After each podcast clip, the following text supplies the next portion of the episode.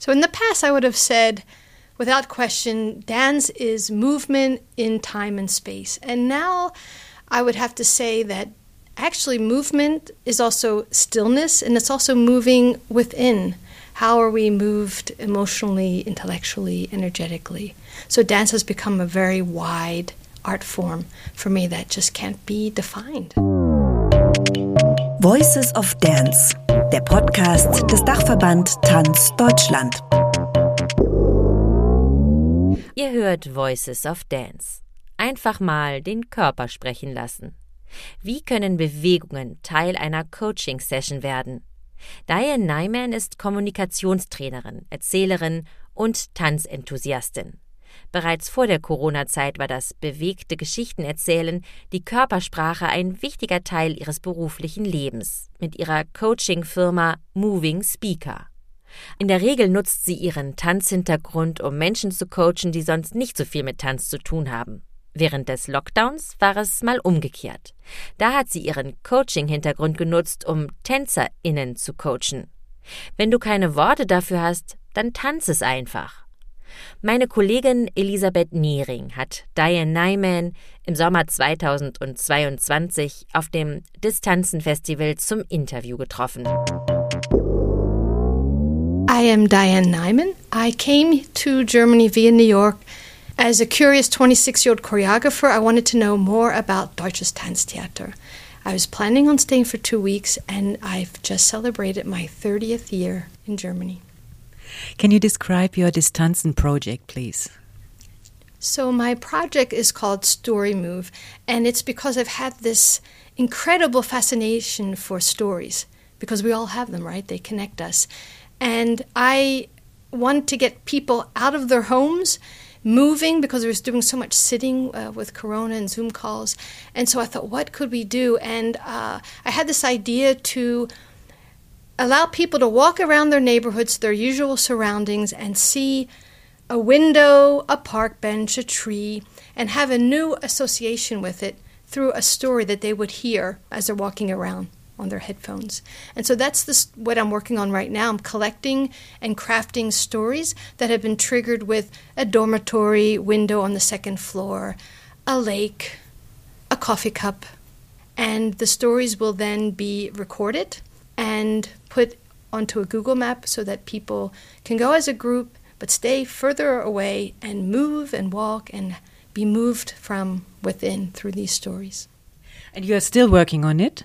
I'm still collecting the stories and everything was going fine until our media partner, someone that we've been working with for years and also doing a radio show every month, KCRW, our beloved English speaking radio station here in Berlin, went bankrupt during COVID. So now I am looking for a media partner where we can professionally record the stories and get them distributed.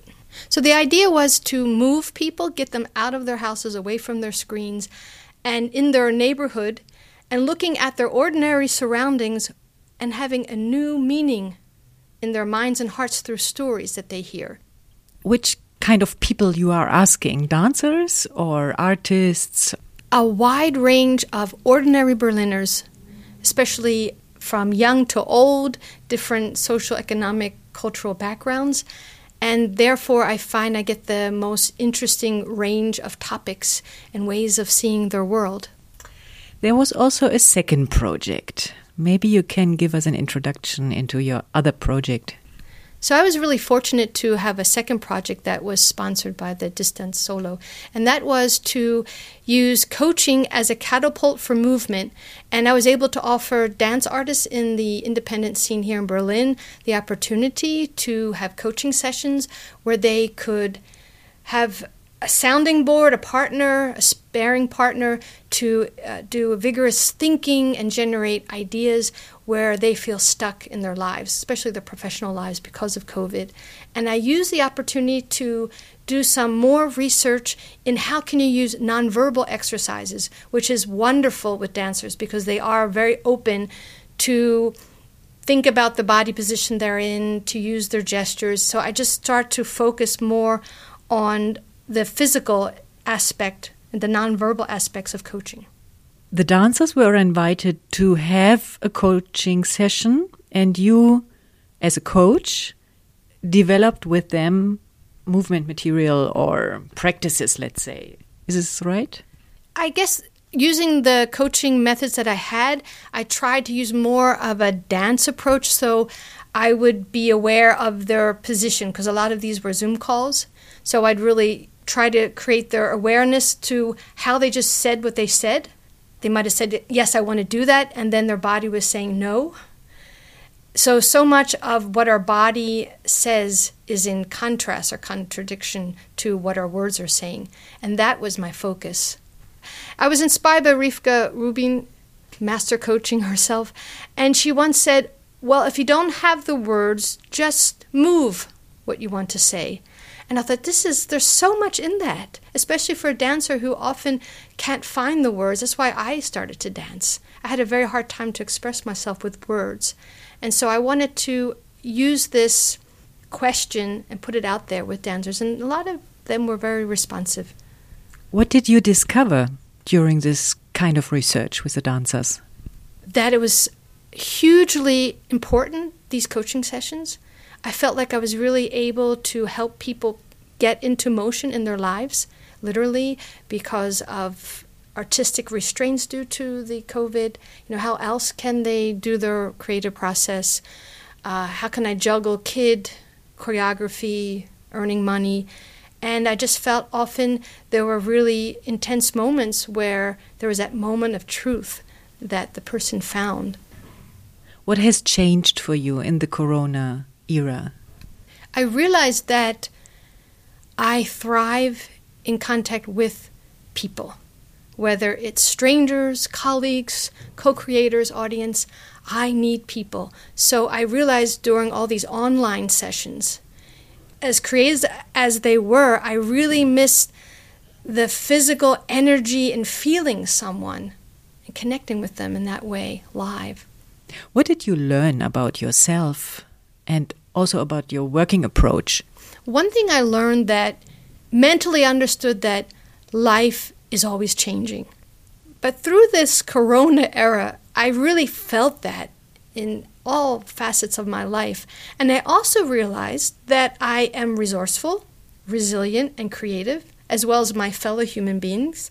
And I think as a community, we did an amazing job getting through this challenge. I would like to ask about the funding. What was possible with this special funding program? So, I have quite some experience with public funding. I was fortunate to have several productions and projects sponsored. And normally, the application process is a nightmare for me, and I cannot do it alone, and I need really a lot of time seven to 10 days. I was able to do this application in one day and do it on my own, as well as the Abrechnung afterwards, without even asking for help. And that felt very empowering and very freeing. I mean, that saved me seven, eight, nine days that I could be in the studio working. I definitely felt much more freedom than I would have in dance theater production where there's a set premiere, where I know there's going to be critics and audience waiting for results. And I felt free from this pressure of results, which is um, fertile atmosphere for creating and experimenting. I trusted myself to just do crazy things that I didn't even know what would come out of it. Sometimes nothing came out of it, but I did take a lot more detours than I would have in the past. Last question. With the experience of the projects, but also of the corona crisis, how do you look to the future? Although I know technically how it works now to do an online show, to do a hybrid performance, I am definitely focusing on real live performances for the fall. I hope that this can also be realized. And that I'm going for the gold on the 18th and 19th of November. I already rented the theater for two full days to do a true story fest where we're exploring all art forms that are using autobiographical story material as a source. And it's a crazy idea, and I didn't get any funding for it, but I'm still going for it because I believe that the audiences will show up and support this. In terms of the program, it was the first time I've been here 30 years. It was the first time there was just so much belief in artists that you are creative. We believe in you. Um, take the time, go in the studio, you will do something that is worthwhile for our community and our society. And I hope that stays. Das Interview hat meine Kollegin Elisabeth Nehring auf dem Distanzenfestival geführt. Seit der Corona-Zeit, seit dem Sommer 2020 unterstützt der Dachverband Tanz Deutschland Tanzschaffende mit dem Distanzenprogramm. Über 2000 wurden bislang gefördert. In diesem Podcast erzählen wir ihre Geschichten.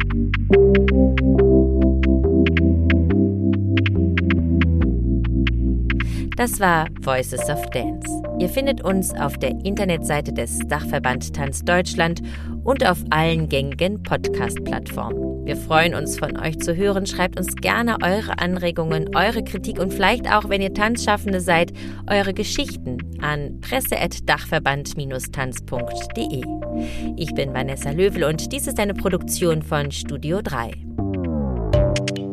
Voices of Dance, der Podcast des Dachverband Tanz Deutschland.